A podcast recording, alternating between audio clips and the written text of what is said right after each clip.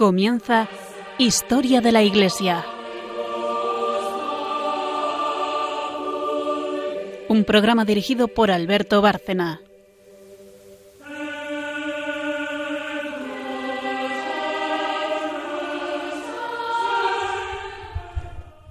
Buenas noches, oyentes de Radio María y de nuestro programa Historia de la Iglesia. Buenas noches, María Ornedo. Buenas noches. Buenas noches, Carmen Turo de Montis. Buenas noches.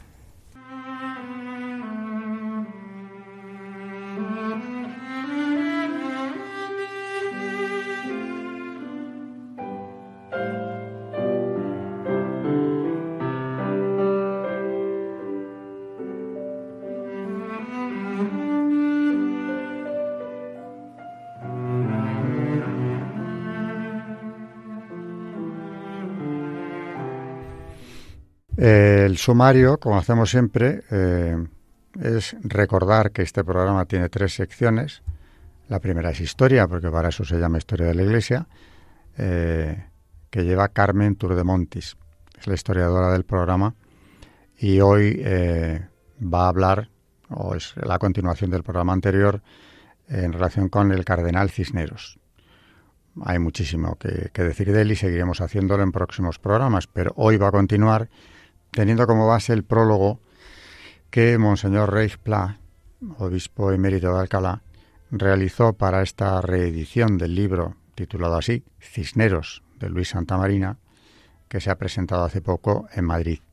Y como ya comenté en el programa anterior, es un brillante prólogo que resume no solamente lo que significó la figura de Cisneros, sino que además le sirve o le da pie a Monseñor para analizar la situación espiritual actual y también a lo largo de la historia las crisis que ha habido en relación con temas de fe, eh, partiendo de la base de la ortodoxia absoluta, de la fidelidad total a la doctrina del papado del cardenal en cuestión. Esta parte histórica, eh, digo, continúa hoy con el prólogo, o teniendo como base el prólogo de Monseñor Ruiz Pla. Eh, viene después una pausa y la siguiente sección, que es un santo en la historia de la Iglesia, relacionado de cierta forma, aunque no tanto como San Pedro Regalado lo estaba con el cardenal Cisneros en un sentido, pero relacionado el de hoy también, que es eh, San Pedro de Alcántara, con toda esta España de la contrarreforma o de la, monarquía hispánica en todo su esplendor, de los reyes católicos y descendencia, que es San Pedro de Alcántara. Un santo reformista y que tiene algún punto en común con Cisneros, aunque llevado al extremo. Es un, un gran asceta, un gran místico que vive prácticamente del espíritu. Una anécdota que adelanto, aunque me estoy adelantando al, a la segunda sección, es que Santa Teresa, que tuvo relación con él, decía que cuando le vio en la gloria, porque tuvo una visión de San Pedro de Alcántara, decía que ahora entendía cómo le había compensado a él tanto sacrificio y tanto ayuno, porque el grado de gloria en el que estaba era, era muy alto. Y en la tercera sección, como siempre, María Ornedo, que seguirá con Eucaristía y con los padres de la Iglesia, siguiendo el, el tratado sobre la Eucaristía del padre Sayés, que ya el otro día nos habló de los primeros padres que, que abordan el tema y hoy seguirá con ellos.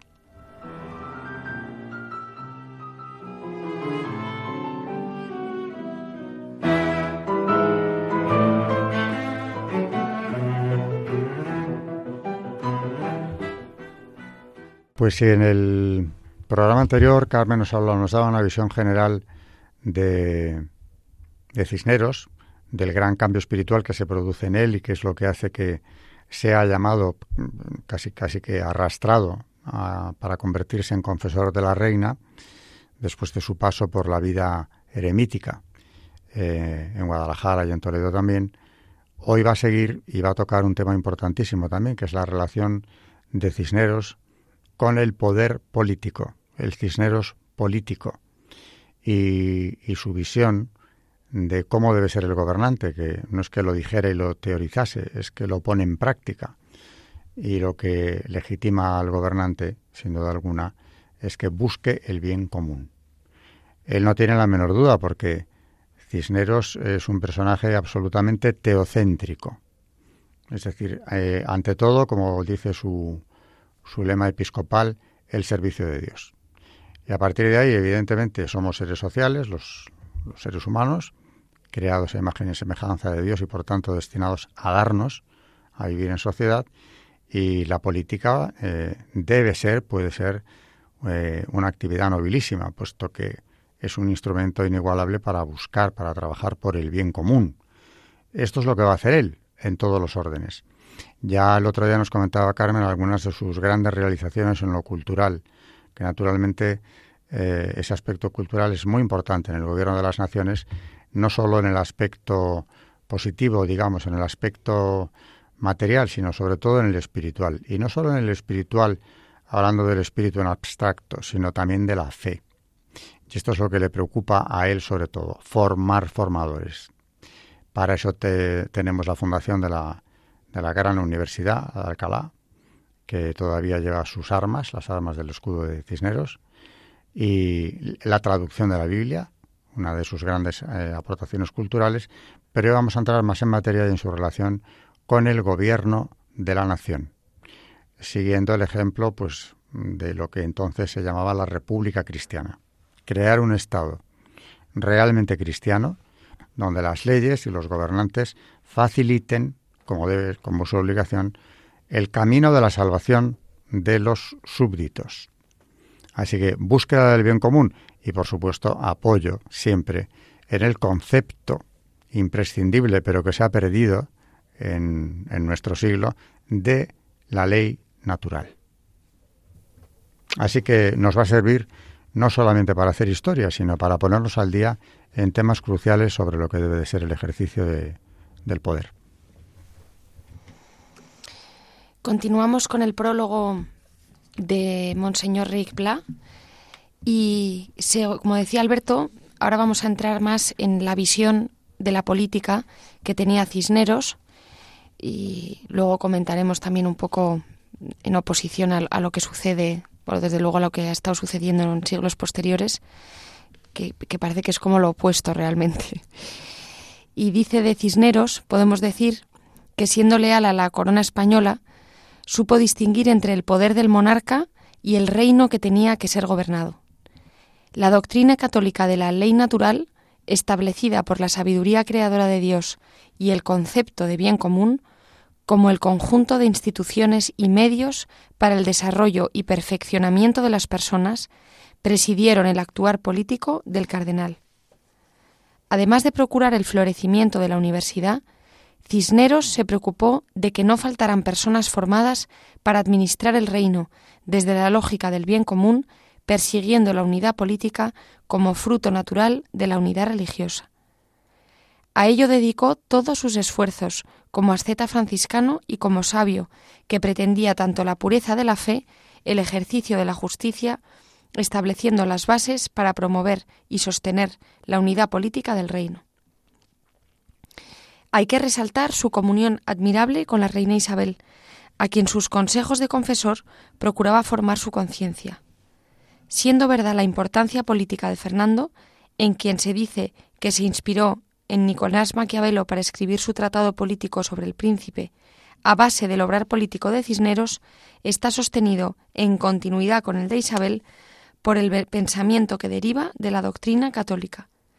Según esta, el poder es servicio, que respetando el designio de Dios, Creador y Redentor, ha de procurar el bien común a la sociedad.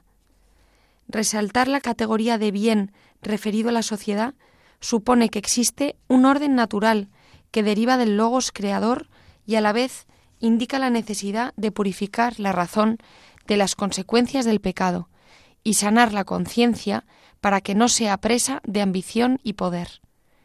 En este sentido, hay que destacar una vez más la diferencia con Lutero respecto al poder temporal.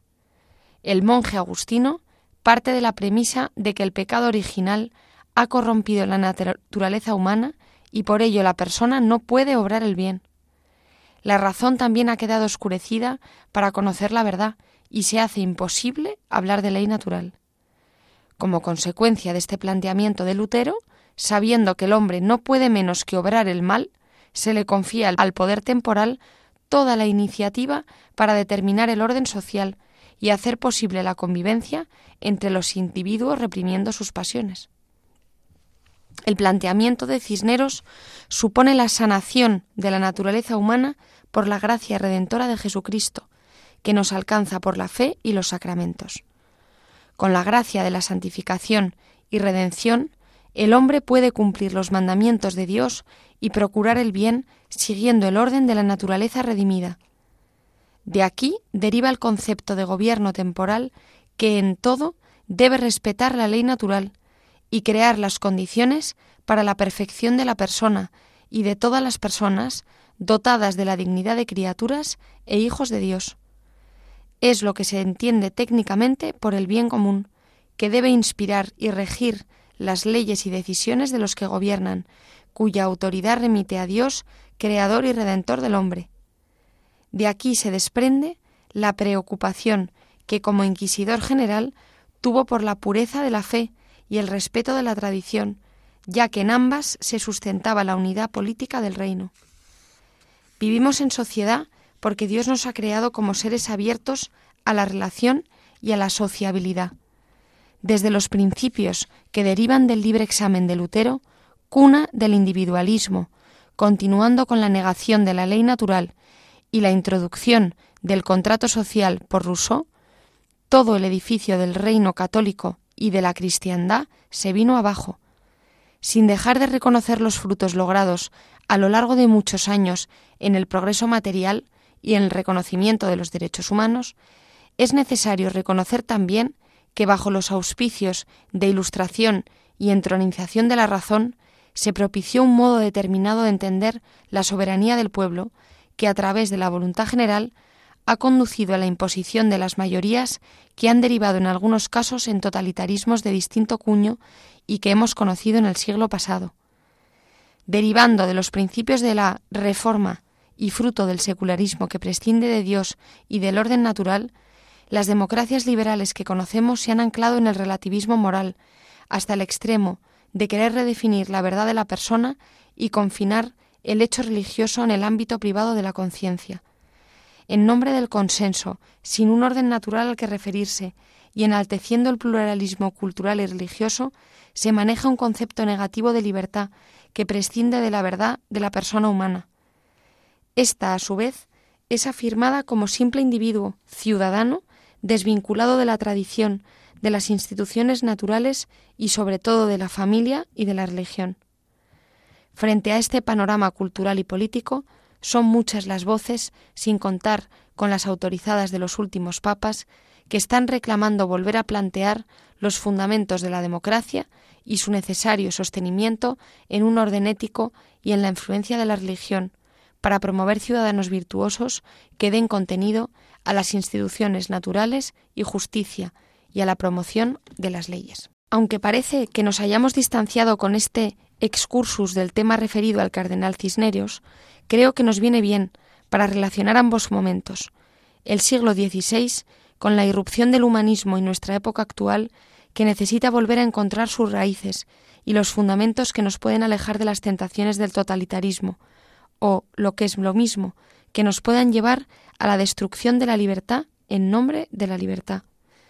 Esta, la auténtica libertad, necesita hoy, como en la época de Cisneros, enraizarse en la verdad y precisa, para escapar de la corrupción, la fuerza sanadora de la virtud, recuperar los vínculos del yo con la familia, con la religión y con la tradición cristiana que la ha sustentado en la llamada civilización occidental. La dictadura del relativismo, el impacto de la secularización y el creciente nihilismo nos conducen a una sociedad de masas sin vínculos, fácilmente manipulable y expuesta a cualquier tipo de totalitarismo. Y ya para terminar, aunque ahora haremos un comentario, ya lo anunció Alberto en el programa anterior, pero recordar que efectivamente cuando Reich Plas estuvo en Roma, eh, cuenta esta anécdota eh, de la beatificación, de la posible beatificación del proceso, vamos, del cardenal Cisneros, y dice que cuando en la última visita ad limina que, que tuvimos en Roma, dice, los obispos españoles encontré la ocasión de departir en la Congregación para las Causas de los Santos con el actual cardenal prefecto. Al concluir la reunión, centrada en la beatificación de los mártires del siglo XX, el prefecto me dirigió unas palabras en las que me animaba a retomar la causa de beatificación del cardenal Cisneros, tan avanzada en su momento y abandonada después por diversas razones que necesitamos estudiar de nuevo. Pido al Señor, dice, que nos conceda su luz para seguir las sendas del cardenal y poder participar de los frutos de su magnificencia. Hoy, después de más de 500 años de su muerte, podemos decir que su estela de luz sigue brillando y continúa ofreciéndonos razones para la esperanza. Bien, el excursus, como dice Carmen, está manejando, eh, recuerdo a nuestros oyentes, el prólogo del libro Cisneros, ese es el título, que ha reeditado Luz de Trento, libro ya con bastantes años de historia, de Luis Santa Marina, con el prólogo de Monseñor Reis Pla, eh, que ha tocado varios puntos. Carmen ha, elegido algunos de ellos y ha terminado con esa llamada a, la, a retomar la beatificación, que viene en este caso de Roma y que nos transmite el obispo de Mérito de Alcalá. El excursus decía que viene en este prólogo que Carmen nos acaba de traer es interesantísimo porque ciertamente, como dice Reis Pla, al haber descartado la ley natural, eh, que por supuesto ni se contempla, porque eso sería tanto como reconocer que hay una instancia superior al hombre, que, que existe Dios. Eh, al haber desaparecido la ley natural, pues quedan solamente los acuerdos, como fuente de legitimidad y de derechos. Esto es ya, lo vemos en Rousseau, que lo dice claramente en el contrato social, pero venía viéndose ya antes. Y hemos llegado al extremo cuando Benedicto XVI denunciaba poco antes de convertirse en papa eh, esa dictadura del relativismo a la que hemos caído. Ya su antecesor, Juan Pablo II, decía que una democracia sin valores se convierte fácilmente en un totalitarismo visible o encubierto, como la historia demuestra. El propio Benedicto XVI en el Parlamento alemán, hablando de la ley natural, dice que se ha convertido en una doctrina eh, más bien peculiar, la califica él, con esa ironía que le caracterizaba, exclusivamente católica, de la que incluso nos avergüenza hablar, que hayamos llegado al extremo de que esto nos avergüence, es decir, reconocer la, existencia de esa instancia superior, que es Dios, el origen, la base de todo derecho del hombre, eh, es una gravedad extrema, de la que tenemos que tomar conciencia, porque a partir de ahí, efectivamente, según los acuerdos que tomen las llamadas mayorías, convenientemente manipuladas primero, podemos llegar a situaciones verdaderamente monstruosas como las que estamos viviendo. Yo lo repito una y otra vez, pero es que creo que es interesante y no se le ha dado la difusión necesaria desde mi punto de vista, que esa dictadura del relativismo, según Benedicto XVI, eh, en 2020 decía, eh, ha devenido en otra cosa, que es lo que él llamó credo del anticristo, la inversión del orden natural porque ya no hay un referente en Dios, sino solamente en el hombre. Y es un hombre además el que gobierna y el que hace las leyes hoy en día en Occidente que rechaza esa ley natural, que no es que la desconozca, es que por supuesto la rechaza. Y con ello toda la revelación, por supuestísimo. De manera que qué contraste enorme hay entre la mayor parte de los actuales gobernantes en Occidente y este cardenal Cisneros tan denostado, claro, naturalmente, por los que detestan la ley natural, que gobernaba con esa eh, finalidad exclusivamente, el bien común. El bien común no es el interés general. Ya hemos hablado en este programa de esto porque ahora no se habla de bien común, porque hablar de bien significaría que reconocemos que existe Dios. Los atributos de Dios son esos, bien, verdad, belleza. Se habla de interés general. Eh, el haber descartado el concepto de bien común que además tiene dos dimensiones, la espiritual y la material. La espiritual es eh, competencia de la Iglesia, ayudar al hombre a conseguir su objetivo más importante en la vida, que es salvarse, unirse con Dios, que es para lo que ha sido creado. Eh, ese es el bien común espiritual, que debería ser preservado y contemplado por encima de cualquier cosa. Por eso, por la implantación de ese bien común, luchó Cisneros toda su vida. Primeramente como eh, clérigo, luego ya dentro de clérigo, pues eh, pasamos a verle como ermitaño, asceta, que se dedica a la oración y cuando le toca gobernar o asesorar al que gobierna, luego gobernará también él. Eh, tiene presente ante todo este principio del bien común, que es un principio fundamental en doctrina social de la Iglesia. Con esto pasamos ya enseguida al santo que nos decía, o que nos trae hoy Carmen, como decía antes, es otro Pedro, San Pedro de Alcántara, que, también merece la pena tener en cuenta en este periodo histórico.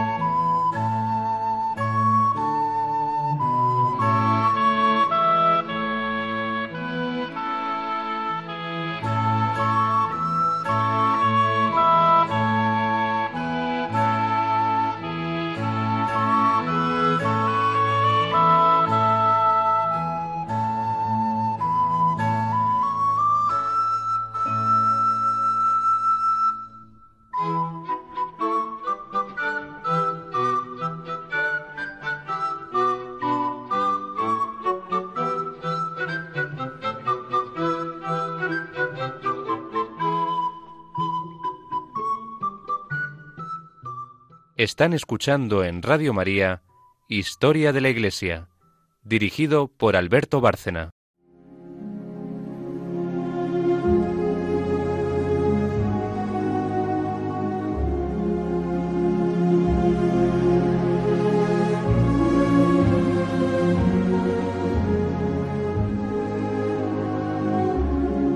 Santos en la historia de la Iglesia.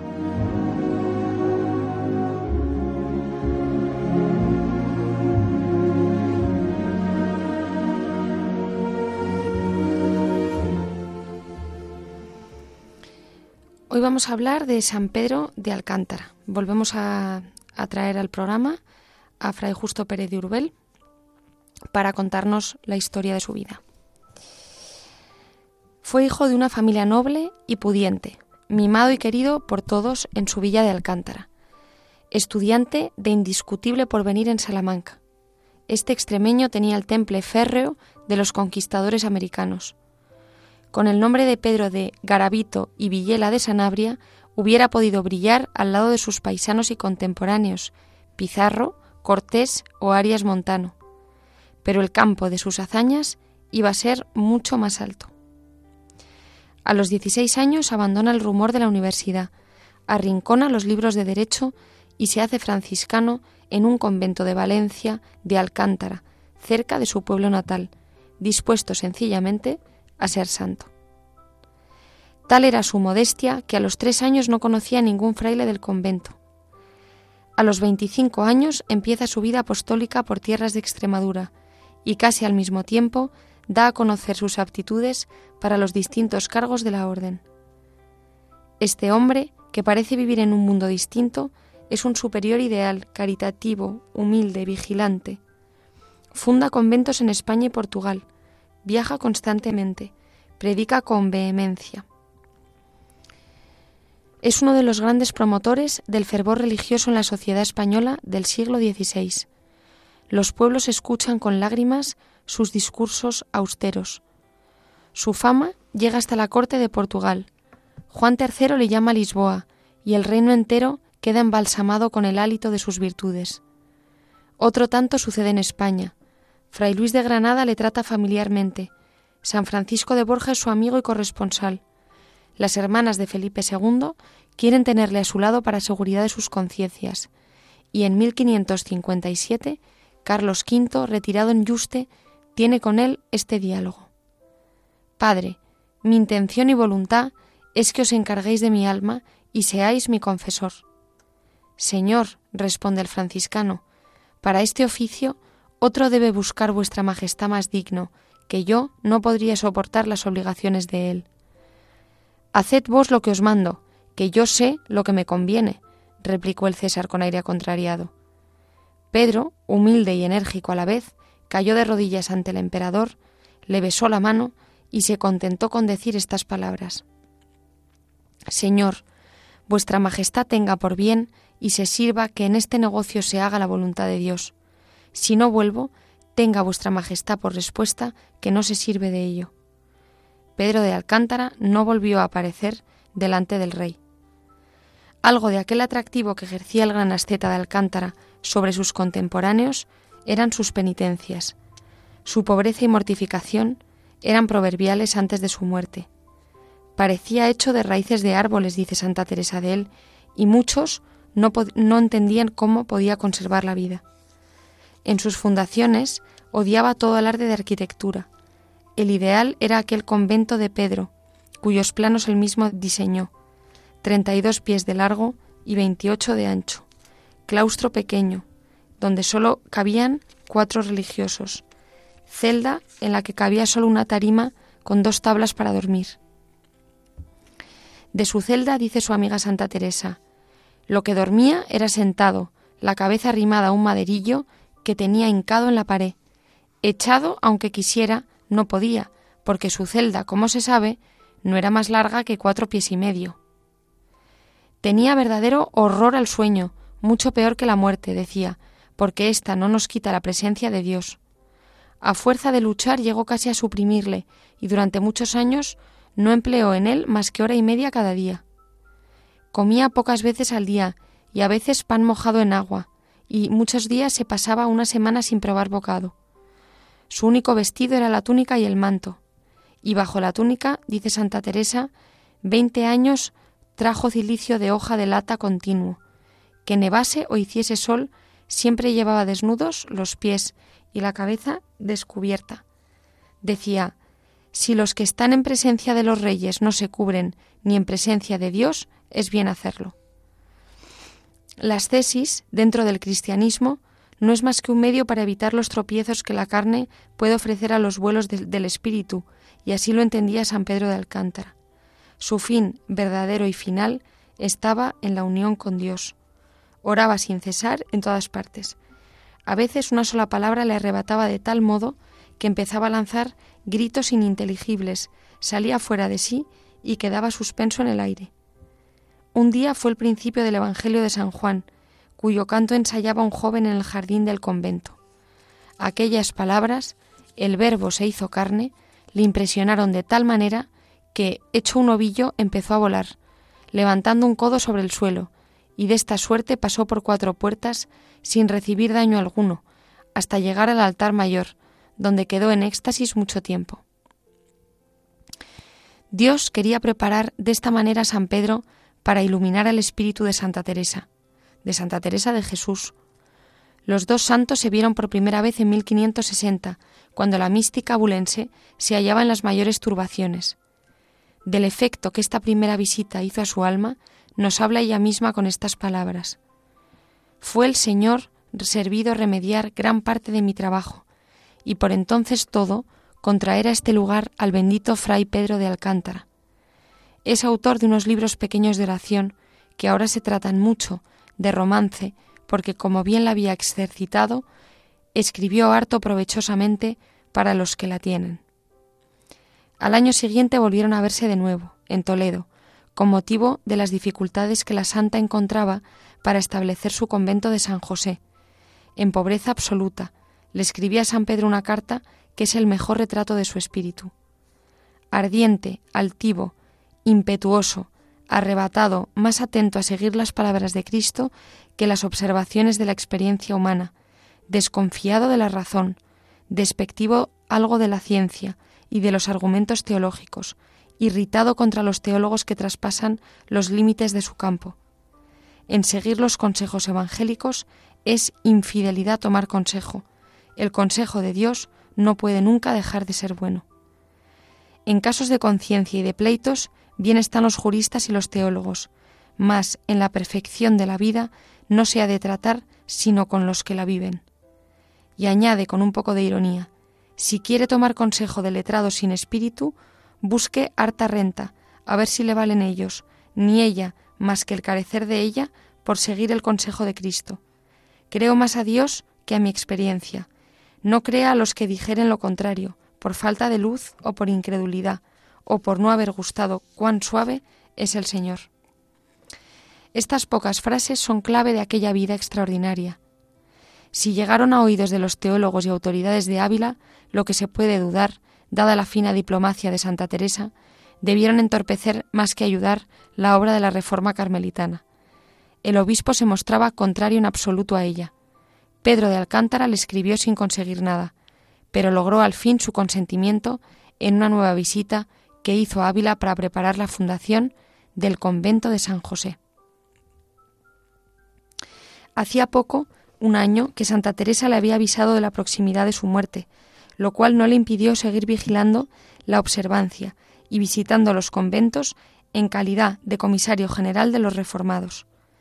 La última enfermedad le sorprendió en Arenas, villa de la provincia de Ávila. Llevado al hospital público, no cesaba de repetir Señor, lávame, lávame más todavía de mi inquida. Al llegar al médico preguntó Señor doctor, ¿cuándo hemos de caminar? Muy presto, padre, fue la respuesta, y el santo lleno de gozo recordó aquel verso del Salmo Iremos a la casa del Señor. Cuando expiró, dice Santa Teresa, me apareció y dijo cómo se iba a descansar, y qué bienaventurada penitencia, que tanto premio le había merecido. Él aquí, acabada la aspereza de vida, con tan gran gloria.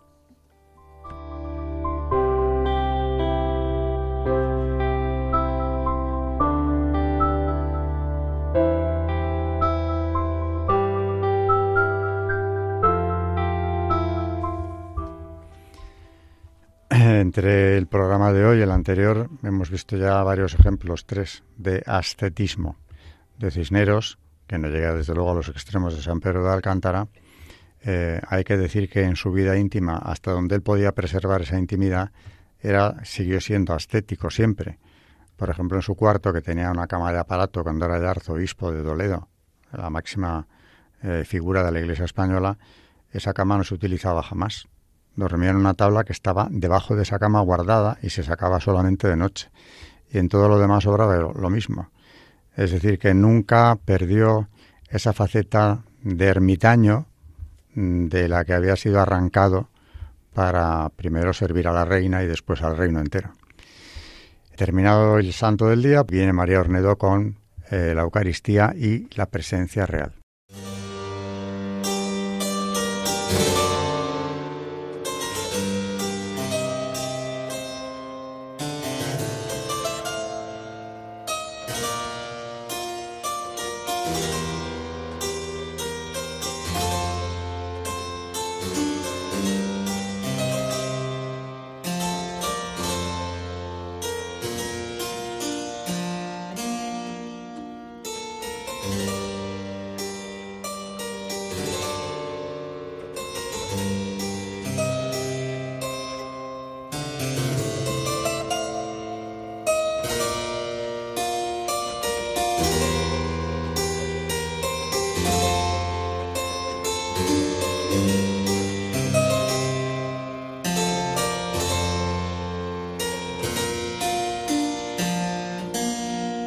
Están escuchando en Radio María Historia de la Iglesia, dirigido por Alberto Bárcena.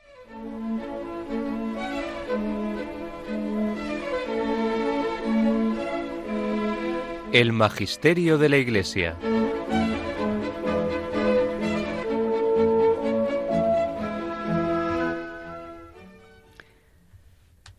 Bueno, ya son muchos programas los que llevamos hablando sobre la Eucaristía el anterior programa y en el de hoy, y seguirán, estamos en una clase del padre José Antonio Sayés sobre la presencia real del cuerpo y de la sangre de Cristo, el misterio eucarístico. Nos quedamos en San Ireneo de León, el cual decía, son vanos por completo los que desprecian todo el orden divino y niegan la salvación de la carne y desdeñan su regeneración, diciendo que no es capaz de incorruptibilidad. Pero si ésta no se salva, entonces ni el Señor nos ha redimido con su sangre, ni el pan que partimos es participación de su cuerpo. Porque la sangre no procede sino de las venas y de la carne y de la restante sustancia humana, de la cual verdaderamente, hecho el verbo de Dios, nos redimió con su sangre, como lo dice también su apóstol, en el cual tenemos por su sangre redención y remisión de los pecados. Efesios 1:7. Porque somos miembros suyos y alimentados por medio de la creación, y nos brinda la creación haciendo salir su sol y llover como quiere. Aseguró que aquel cáliz de la creación es su propia sangre y reafirmó que aquel pan de la creación es su cuerpo, con el cual incrementaba nuestros cuerpos. Cuando, pues, el cáliz mezclado y el que ha llegado a ser pan reciben el verbo de Dios y se hacen Eucaristía, cuerpo de Cristo, con las cuales la substancia de nuestra carne se aumenta y se va constituyendo, como dicen que la carne no es capaz del don de Dios, que es la vida eterna. La carne alimentada con el cuerpo y la sangre del Señor y hecha miembro de él. Ireneo toma aquí el procedimiento de argumentación de Pablo a los corintios, que no creen en la resurrección de los muertos. Pablo dice, si no hay resurrección de los muertos, tampoco Cristo ha resucitado. 1 Corintios 15, 12. Ireneo, si no hay resurrección de la carne, tampoco la Eucaristía es la carne del Señor. Tampoco Cristo nos ha redimido con su sangre, ni la Eucaristía es participación en su sangre. Se trata, por lo tanto, de la misma sangre con la que Cristo nos ha redimido. Pero Ireneo da un paso más. No se limita a confesar que la Eucaristía es la sangre del Señor, pues alude a la transformación que el pan y el vino experimentan bajo la invocación de la palabra de Dios. Ya Justino había hablado del pan y del vino eucaristizados, Ireneo afirma que el pan y el vino se hacen cuerpo y sangre de Cristo. Se indica así la transformación que el pan y el vino experimentan al recibir la invocación. En resumen, la doctrina de Ireneo es esta. La Eucaristía es la carne de Cristo, carne vivificante de Dios Hijo de Dios, Creador y Padre, por la que nos hacemos partícipes del don de la resurrección. El pan y el vino llegan a ser el cuerpo y la sangre de Cristo mediante la invocación de su palabra. Su afirmación repetida es que la Eucaristía es la carne resucitada del Señor. Sólo así puede ser carne vivificante. Comunica el don de la resurrección, porque ella es carne resucitada y vivificada por el Espíritu. Seguimos con los santos padres y ahora es Tertuliano. La Eucaristía es para Tertuliano algo que contiene la verdad del cuerpo y de la sangre de Cristo, por lo cual por el sacramento del pan y del cáliz, ya hemos probado en el Evangelio la verdad del cuerpo y la sangre del Señor en contra del fantasma propagado por Marción. Siendo la Eucaristía algo sagrado, se tiene cuidado, dice, de que nada caiga por tierra.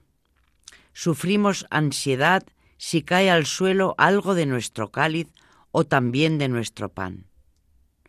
En su obra de oraciones, Tertuliano es testigo de que en la Eucaristía se recibe el cuerpo del Señor. Para los cristianos, los días de estación eran días de ayuno y oración, y algunos pensaban que con la recepción del cuerpo del Señor se rompía el ayuno. Tertuliano les recomienda que asistan al sacrificio y se lleven a casa el cuerpo del Señor para comerlo a la tarde. Así cumplen con los dos preceptos. Encontramos también otro texto claro de Tertuliano en su De idolatría, pero quizá el texto más expresivo aparece en De Resurreccione, en el que recuerda que entre el cuerpo y el alma hay una solidaridad y que en dicha unión es la carne la mediadora de la salvación. Lavada la carne por el bautismo, queda el alma limpia. Se imponen las manos a la carne para que el alma sea iluminada. En este contexto, donde dice que la carne es alimentada con el cuerpo y la sangre de Cristo, para que también el alma se arte de Dios. La presencia del cuerpo y de la sangre de Cristo en la Eucaristía están, por lo tanto, categóricamente afirmadas por Tertuliano. Ahora vamos con Cipriano. En la iglesia de Cartago encontramos a Cipriano, discípulo de Tertuliano. Para Cipriano, la Eucaristía es una cosa secreta y santificante, pero en grado superior a los demás sacramentos, pues la Eucaristía es el cuerpo y la sangre de Cristo lo afirma claramente en su relación a los herejes y los lapsos. Los herejes no pueden recibir la comunión sin haber recibido antes el bautismo católico. A los lapsos se les exige la penitencia adecuada antes de recibir la Eucaristía, pues de no ser así, se hace violencia al cuerpo y a la sangre de nuestro Señor. Desdeñadas y despreciadas todas estas cosas antes de expiar los delitos, antes de hacer la confesión del crimen, antes de purificar la conciencia con el sacrificio y la mano del sacerdote, antes de aplacar la ofensa del Señor que está indignado y amenaza, se hace violencia a su cuerpo y sangre, y pecan ahora más contra el Señor con las manos y la boca que cuando le negaron. Sin embargo, ante la amenaza de una nueva persecución, Cipriano permite que los lapsos accedan a la Eucaristía, para que no se vean separados de la fuerza del cuerpo y de la sangre de Cristo. Clemente de Alejandría. Con los alejandrinos pasamos a un mundo diferente, dada la concepción platónica que en ellos domina, la tendencia constante a primar lo doctrinal sobre lo corporal y la preferencia del sentido alegórico sobre el literal. En Clemente encontramos una clara afirmación de la presencia real. En círculos católicos se designaba la Eucaristía en conexión con 1 Corintios 3.2 como leche. Por ello los, los gnósticos se vanaglorian de que su propia Eucaristía es carne y sangre del Señor en comparación con la leche de los católicos. En este contexto, Clemente viene a decir que la leche de los católicos no es otra cosa que el verbo, que es todo para el niño, padre, madre pedagogo, nodriza. Comed, dice el Señor, mi carne, y bebed mi sangre. El Señor nos proporciona estos alimentos caseros, y nos da la carne, y derrama la sangre, y nada falta para el crecimiento a los niños pequeños. Oh admirables misterios. Usa también Clemente el lenguaje común de la Iglesia. Alude a los herejes, que contrariamente a la regla de la Iglesia, usan solo agua, y es testigo del uso litúrgico de la comunión. En Stromata afirma que la Eucaristía fue figurada en el alimento santificado de vino y pan que dio Melquisedec. Y confiesa que hay un alimento de pan que es el mismo Jesús. Yo, el Salvador, soy tu sustentador, que me he dado a mí mismo como pan, del cual quien ha gustado no hace ya más la experiencia de la muerte, y que me he dado a mí mismo como medicina de inmortalidad. Bueno, seguimos el repaso de los padres de la Iglesia, quedan todavía eh, unos cuantos, pero vamos viendo una línea eh, común, corriente, padre tras padre. Eh, lo que no ponen en duda de ninguna manera es que la presencia real está ahí, es curioso únicamente como alguno de ellos añade algo, da consejos sobre la forma de recibirlo. Por ejemplo, lo del ayuno también me ha, llamado la atención que pensaran que la recepción de la Eucaristía rompía el ayuno. Hasta ese punto era estricto lo del ayuno y la solución que les dan, que es que no reciban la, la Eucaristía hasta que ya haya pasado el tiempo del ayuno y lo tomen después.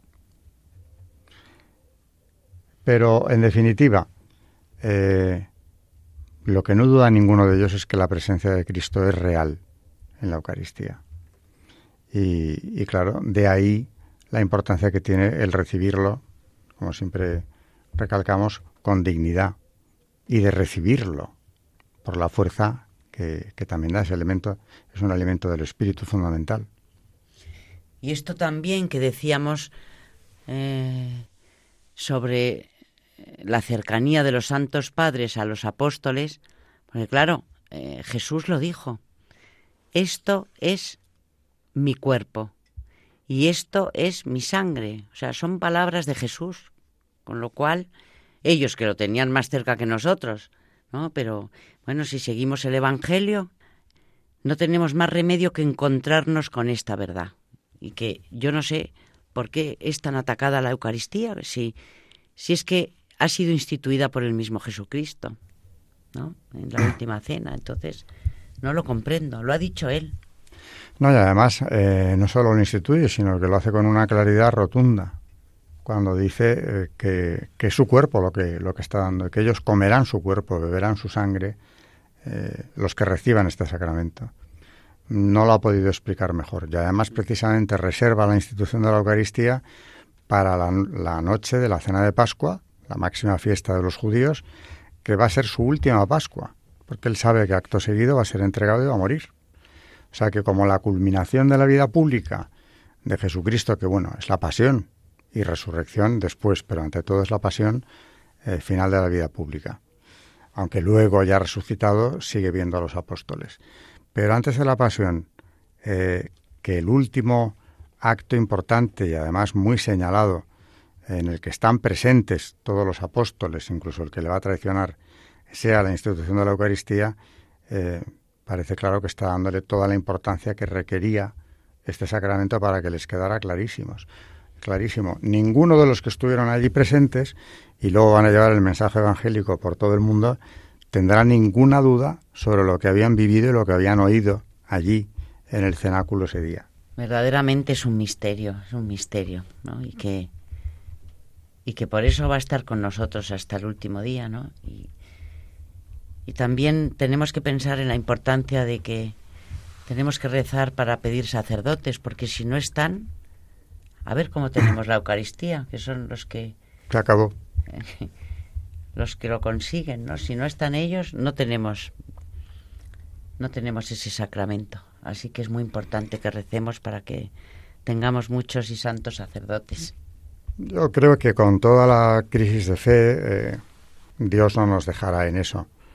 El día que se plantee esa cuestión, lo que sí puede llegar a ser es complicado encontrarlos. Es decir, que no haya suficientes sacerdotes eh, para toda la mies, que no haya todos los trabajadores necesarios. Bueno, Dios proveerá y en esa confianza tenemos que estar. Eh, de momento, gracias a Dios, aquí en España, por ahora, eh, no es complicado, pero tenemos el ejemplo de la Iglesia africana. Mm. Cuando me contaba un amigo que vive en África hace ya años, cómo dedican el día entero algunas de estas comunidades cristianas en ir a misa porque van andando y tardan en ir y volver el día entero. Y lo hacen con enorme alegría. Bueno, pues si llegara la hora, habría que tomar ese ejemplo.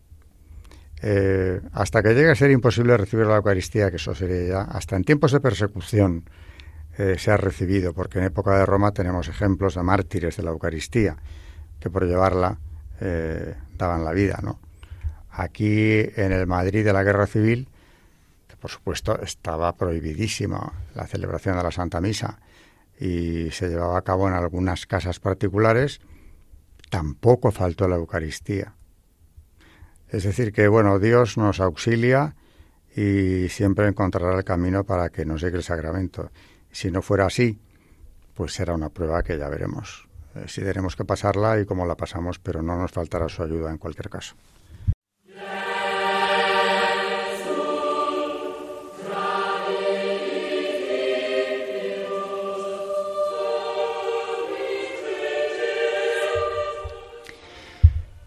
Muchas gracias y buenas noches, María Ornedo. Buenas noches.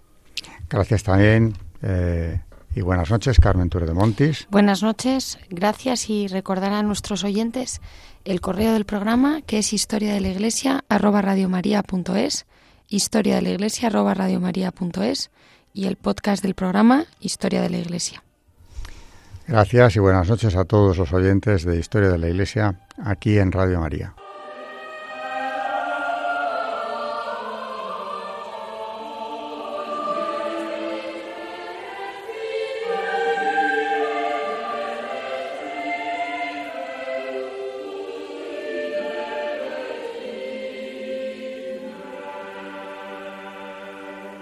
Han escuchado Historia de la Iglesia, un espacio dirigido por Alberto Bárcena.